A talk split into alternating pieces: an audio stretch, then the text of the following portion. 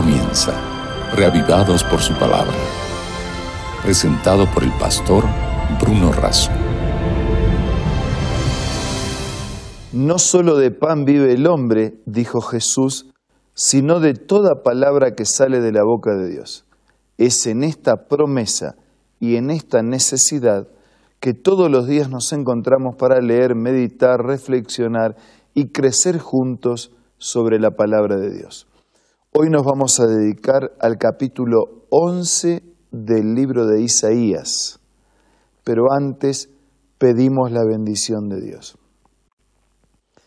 Padre nuestro que estás en los cielos, al abrir tu palabra suplicamos necesitados tu bendición. Lo hacemos, lo agradecemos en el nombre de Jesús. Amén.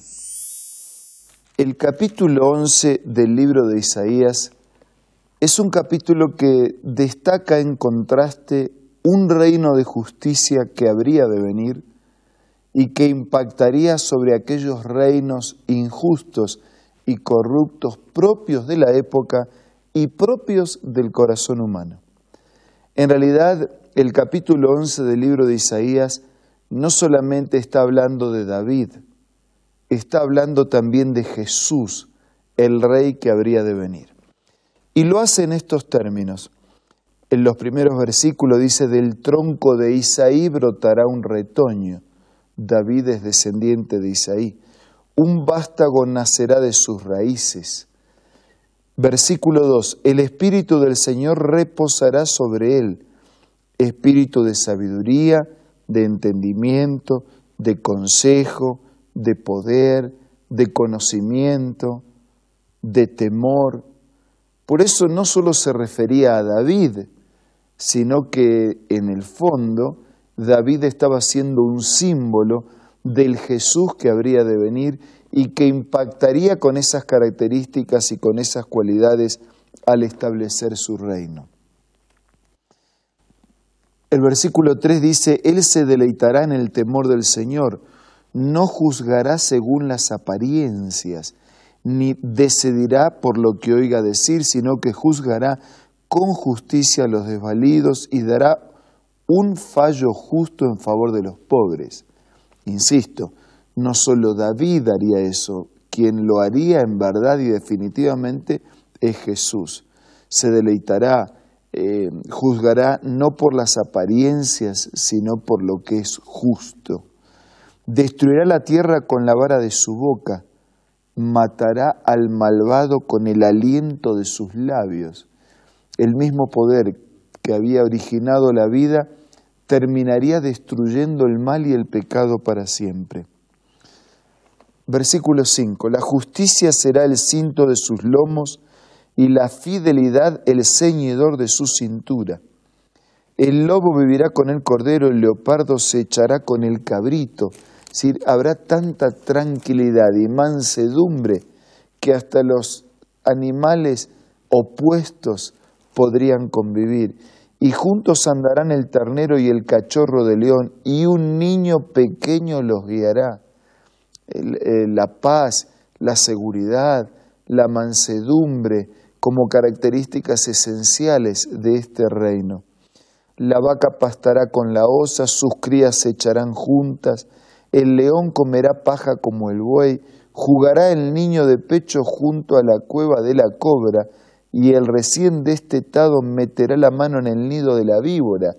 Una manera eh, figurada de decir que nada hará daño, al contrario, contrario, todo será santo y perfecto. Versículo 9, no harán ningún daño ni estrago en todo mi monte santo, porque rebosará la tierra con el conocimiento del Señor, como rebosa el mar con las aguas. Se acabará el mal, se acabará el pecado, no habrá más daños. Y así como el mar rebosa con sus aguas, la paz, la bendición y la seguridad lo llenarán todo. El versículo 11 dice, en aquel día el Señor volverá a extender su mano para recuperar el remanente de su pueblo. Ya el 10 había dicho, en aquel día se alzará la raíz de Isaí como estandarte de los pueblos, hacia él correrán las naciones y glorioso será el lugar donde repose. Estaba hablando de David como hijo de Isaí, pero también estaba hablando como Jesús que habría de descender de esta familia de David. Desaparecerán los celos de Efraín, los opresores de Judá serán terminados. El versículo 14 dice, juntos se lanzarán hacia el oeste contra las laderas de los filisteos, saquearán a los pueblos, dejarán sentir su poder sobre Don y Moab, se someterán los amonitas. Secará el Señor el golfo del mar de Egipto, pasará su mano sobre el río, lanzará un viento ardiente. Versículo 16. Para el remanente de su pueblo, para los que hayan quedado de Asiria, habrá un camino como lo hubo para Israel cuando salió de Egipto.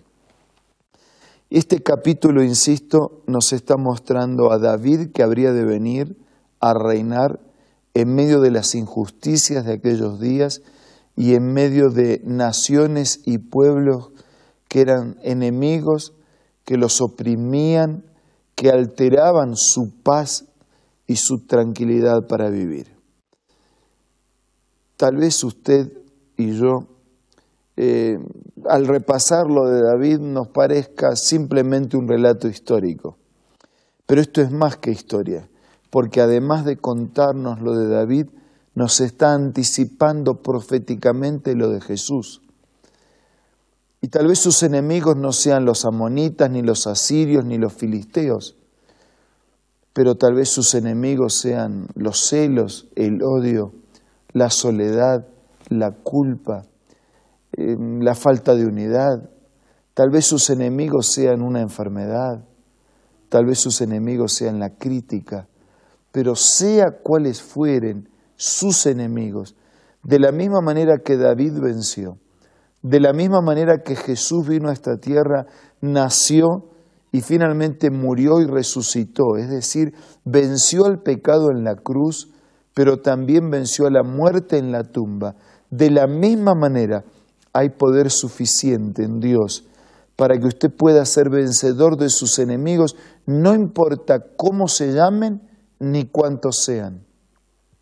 Sí, no importa cuántos sean sus enemigos, cuántos sean los elementos, los recursos, los agentes, las personas, las acciones, los hechos que lastiman, que lo atacan, que destruyen su salud, su cuerpo, su mente, su alma, no importa cuántos. Si usted pudiera en este momento sentir a su lado la promesa y la presencia de Dios, si usted pudiera sentir su abrazo cariñoso, la disposición y el interés que Él tiene en nuestro favor, percibiría en su mano no solamente poder y justicia, sino también amor y misericordia.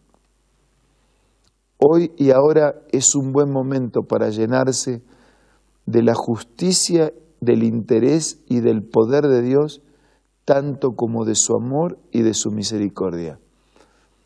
Este es un buen momento para reconocer que aunque solos no podemos y las dificultades son muchas, es posible confiar en la dirección divina y permitir que su conducción nos asista y nos conduzca permanentemente. Y si usted puede sentir en este momento la suave presencia del Señor en su vida, déjese abrazar por Dios y viva este día en su compañía. Ahora vamos a compartir estos momentos de oración. Padre nuestro que estás en los cielos, te damos gracias porque la historia de David y sobre todo la historia de Jesús nos recuerdan de tu poder, de tu amor y de tu gracia, de tu interés en establecer definitivamente un reino de justicia y de vida para siempre.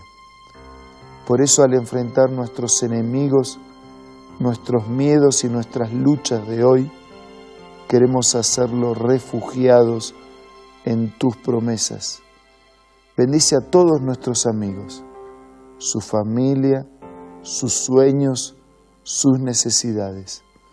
Te pido y te agradezco todo en el nombre de Jesús. Amén.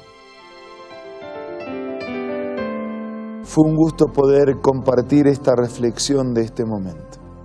Nos reencontramos mañana para seguir reflexionando juntos sobre la palabra del Señor, para seguir siendo reavivados por su palabra. Esto fue Reavivados por su palabra, presentado por el pastor Bruno Razo.